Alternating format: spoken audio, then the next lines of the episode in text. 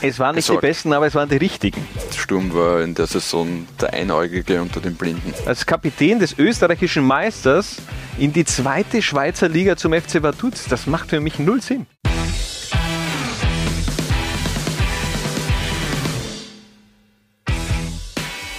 Laula 1 baniert und dafür reisen wir zurück in das Jahr 2011. Ein Jahr, in dem sich der BVB in Deutschland den Titel holte.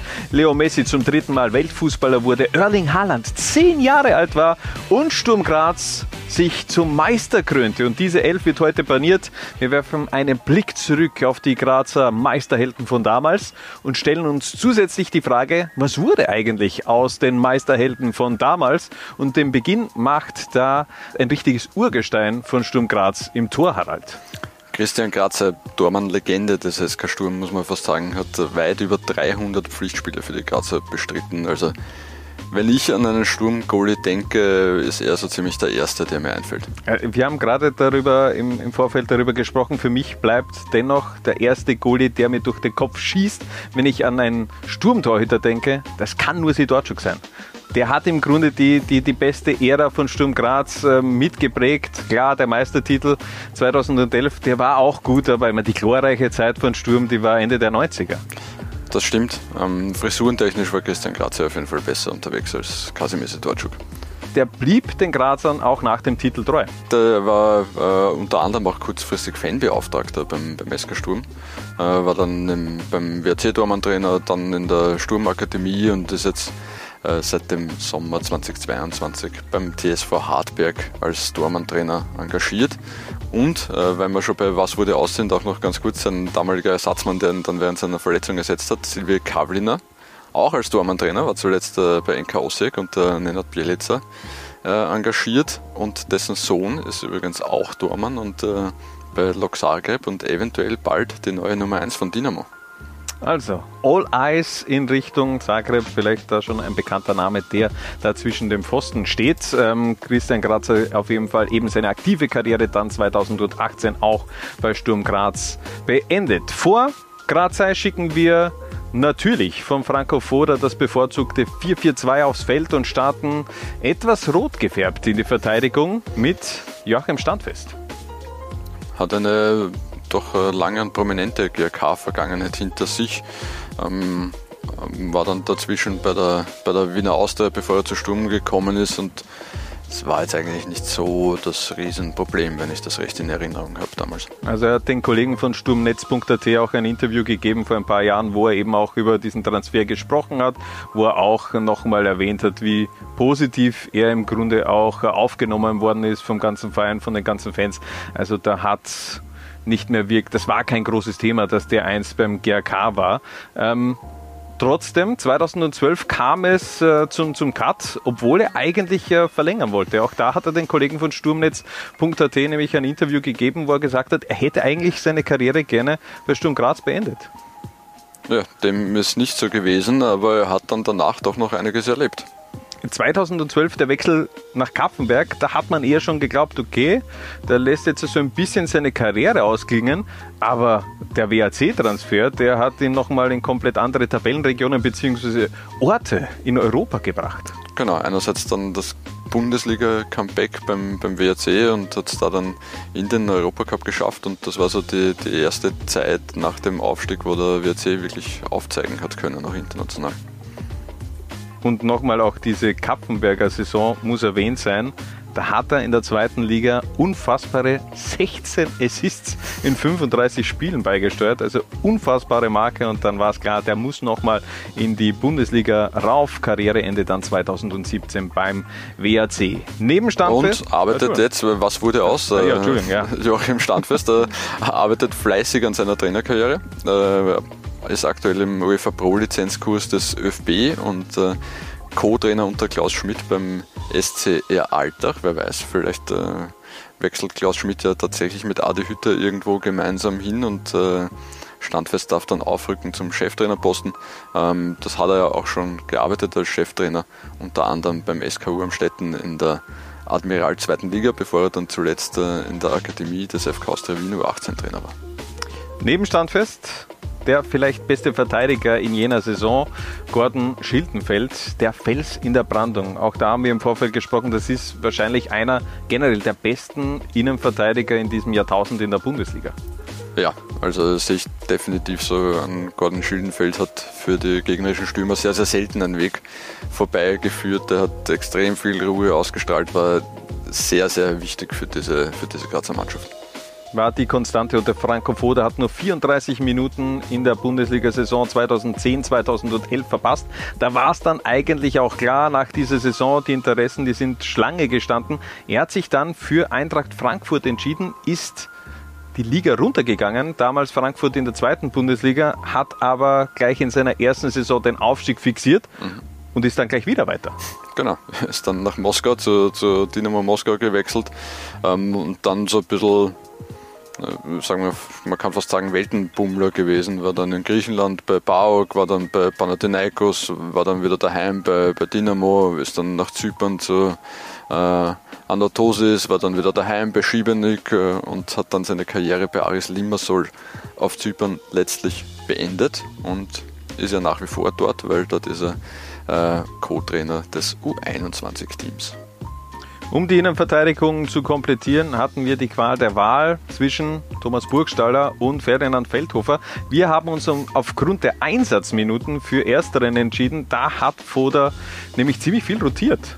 Stimmt, die haben sich mehr oder weniger abgewechselt und wie du sagst, aufgrund der Einsatzminuten, das war ganz knapp. Ich glaube, 53 Minuten hat Thomas Burgstaller mehr bestritten als Ferdinand Feldhofer. Ja, Im Grunde gehören die natürlich beide zu, in diese Meisterelf rein, aber eine Elf hat dann im Grunde eben nur elf Positionen und da eben auch die Entscheidung für Thomas Burgstaller.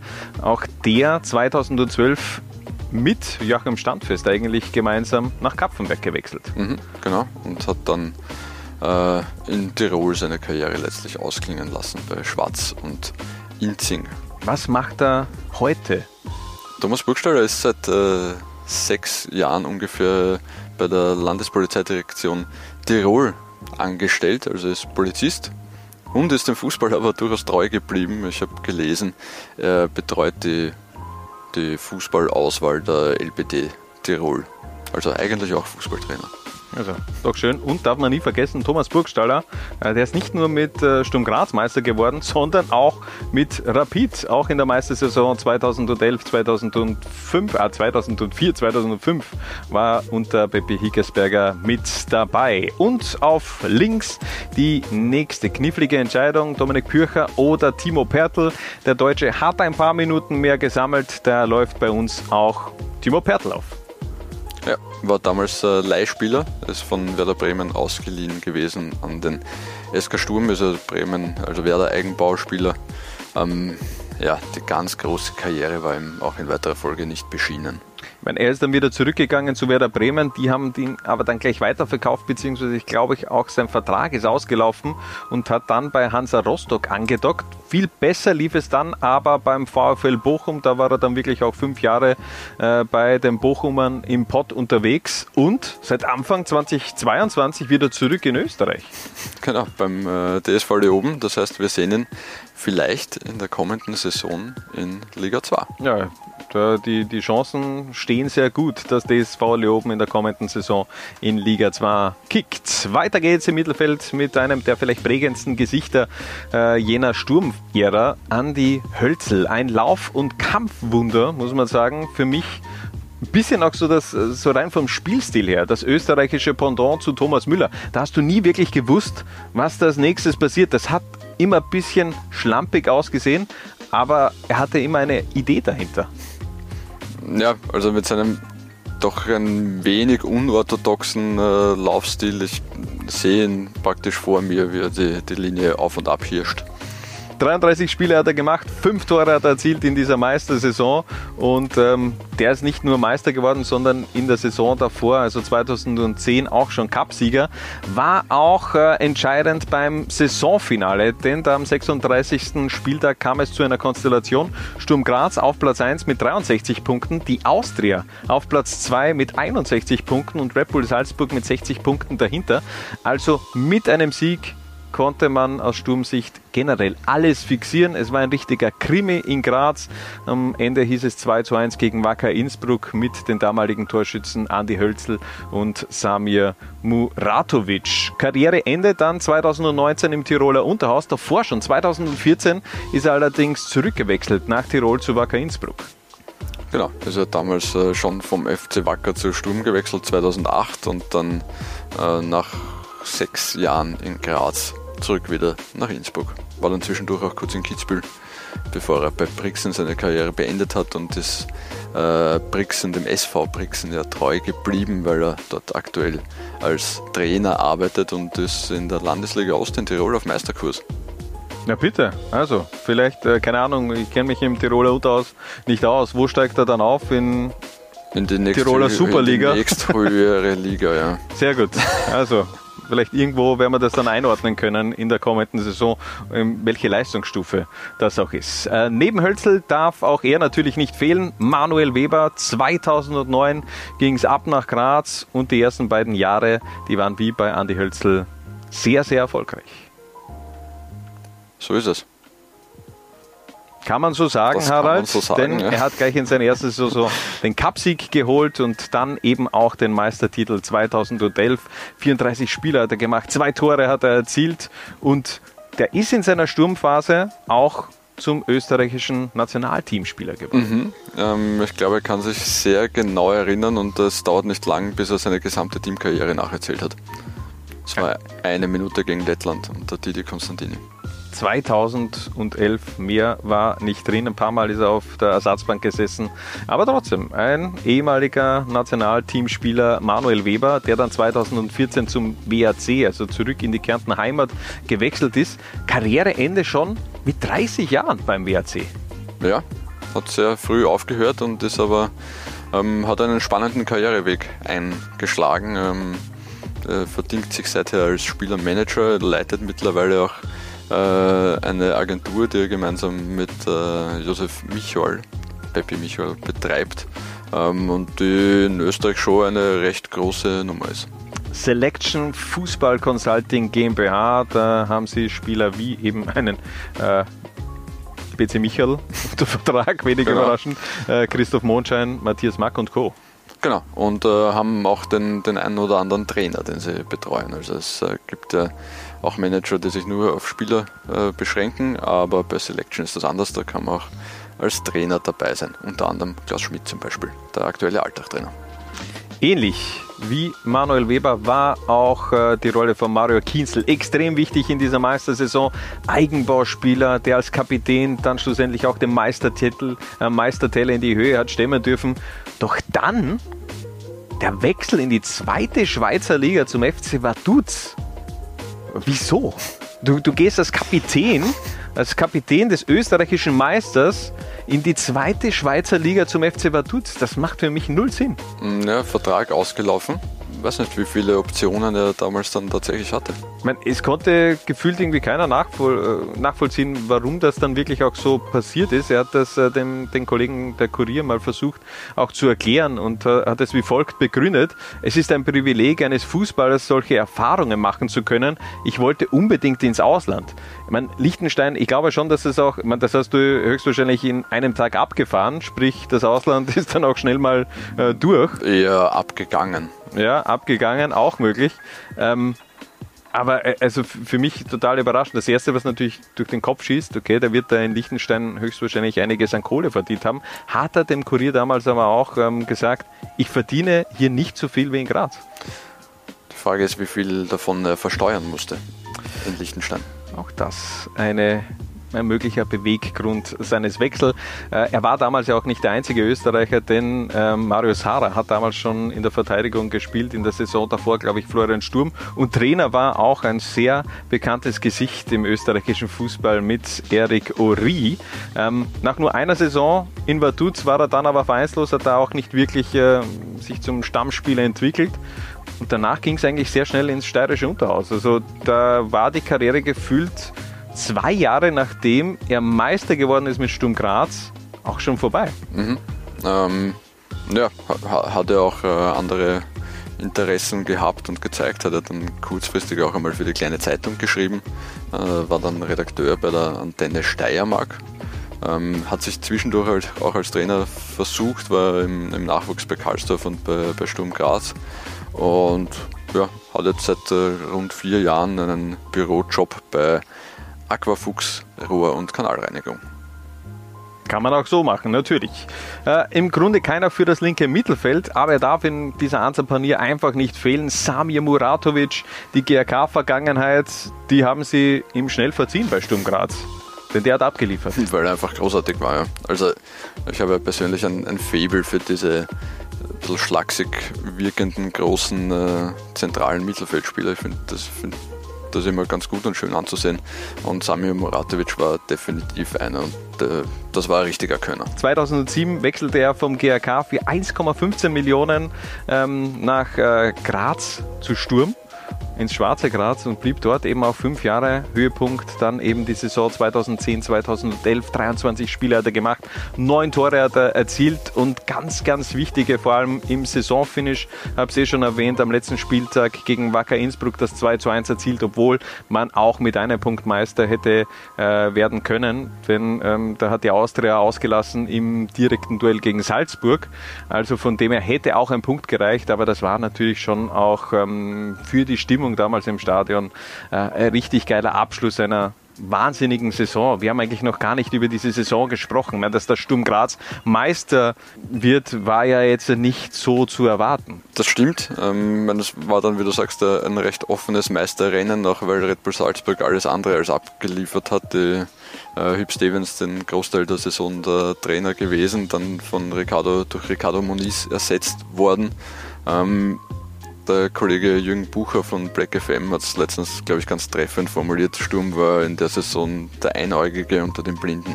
Nochmal zurück zu Sami Muratovic. Der wechselte dann ähm, ein Jahr nach dem Meistertitel in die Regionalliga Mitte zum FC Gradkorn, hat da seine Karriere ein wenig ausgingen lassen. Gemeinsam mit Dominik Hassler und auch Dominik Hackinger haben damals auch bei Gradkorn gespielt und ähm, dort dann eben auch seine Karriere beendet. Und zuletzt war er Sportdirektor 2022 bei FK Tuzla City in Bosnien. Genau, äh, Sami Muratovic hatte auch die UEFA Pro-Lizenz, also ist äh, top ausgebildeter Trainer und ist er zurück beim SK Sturm. Ist seit geraumer Zeit arbeitet er als Scout für die Grazer. Die, seine Familie hat er Graz nie verlassen. Und du hast irgendwie eine Seite gerade vorher offen gehabt, äh, wo ein Zitat war: Ich liebe Sturm. Ja, was soll man als Angestellter des SK Sturm und Ex-Meister mit dem SK Sturm auch anderes sagen?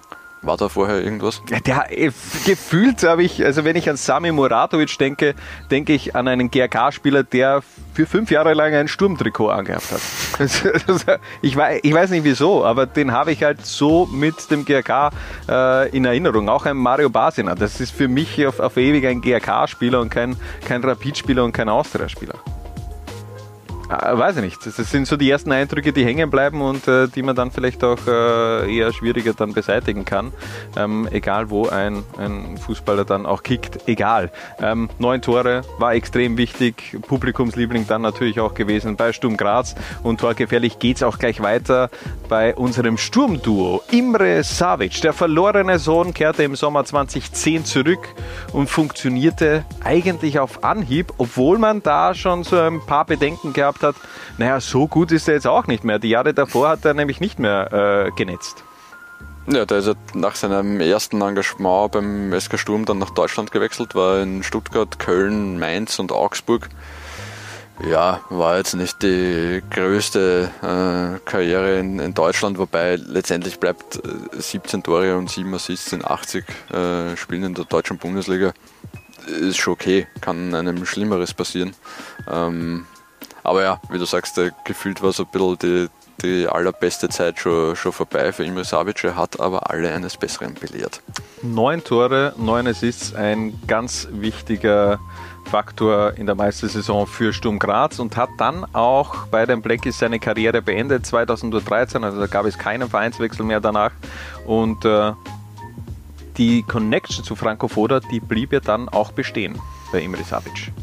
Genau, er hat ja dann unmittelbar nach Karriereende schon äh, angefangen als, als Chef-Scout äh, für den SK Sturm zu arbeiten.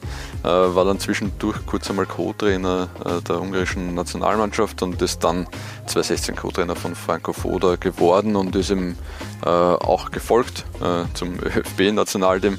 Das hat er dann zwischendurch kurz verlassen, um bei Feher als Trainer zu arbeiten um dann sich wieder Franco Foda anzuschließen und war zuletzt auch mit Franco Foda in Zürich. Und zum Abschluss der Goalgetter jener Meistermannschaft. 19 Tore in 31 Spielen. Er hat seine Kritiker verstummen lassen und Sturm zum Titel geschossen. Roman Kienast. Das haben die wenigsten kommen sehen. Ganz ehrlich, er wechselte ja. Anfang 2010 damals zurück nach, äh, nach Österreich, davor in Norwegen und Schweden unterwegs gewesen. Der ist für mich, der hatte gefühlt in Österreich immer einen, einen schweren Stand. Ja, definitiv. Also e egal wo er war, hat er sich immer, war er immer großer Kritik ausgesetzt. Ähm, vielleicht auch, und ich meine, mittlerweile ja nicht mehr, weil da jetzt schon drei, vier Generationen dazwischen sind, äh, weil halt sein Vater und sein Onkel schon auch große Namen waren. Und war sicher bis zu einem gewissen Punkt auch eine, eine Bürde. Ähm, allein durch seinen Körperbau war er halt jetzt nicht der eleganteste Stürmer aller Zeiten. Ähm, dann dieser Wechsel nach, nach, Norwegen, nach Norwegen, wo er bei Hamkam in der zweiten Liga gespielt hat, äh, von Peppi Hickersberger für die Euro nominiert wurde 2008 als norwegischer Zweitligastürmer. Und, äh, aber da hat er Hamkam in die, in die erste Liga geschossen. Ja, aber, aber dennoch, ja. Und wenn ja. man sich anschaut, äh, äh, Stefan Meyerhofer und Marc Janko ähm, sind damals nicht im Kader gestanden. Ja. Also es hat schon für sehr, sehr große Diskussionen. Es waren nicht gesorgt. die besten, aber es waren die richtigen. Harald. Ja. Ich glaube auch, dass ja. da, ganz ehrlich, Josef Hickersberger an diesem Standing von Roman Kinas schon auch ein bisschen Mitschuld hat, weil äh, diese Nominierung für Roman Kinas und damit eben auch gegen Stefan Meyerhofer und Marc Janko, die ja eine unfassbare Saison bzw. Phase in ihren Karrieren gerade erlebt hatten, ähm, dass man die nicht mitnimmt in den Eurokader und dafür Roman Kinas, der eben klar einen Zweitligisten in Norwegen in die erste Liga geschossen hat, aber das ganze Jahr 2008 bis zur Europameisterschaft keinen einzigen Treffer erzielt hat in der Meisterschaft in der ersten Liga dann. Das bleibt natürlich im Kopf, aber man muss eben auch sagen, die Jahre danach, der hat eben auch megamäßig abgeliefert. Wie gesagt, bei Sturm Graz hat er funktioniert, insgesamt 55 Tore in 134 Spielen gemacht, mit 19 Toren nur Zweitplatzierter der Torschützenliste. Damals Roli Linz mit 21 Toren hat er sich nämlich die Torjäger Krone geholt.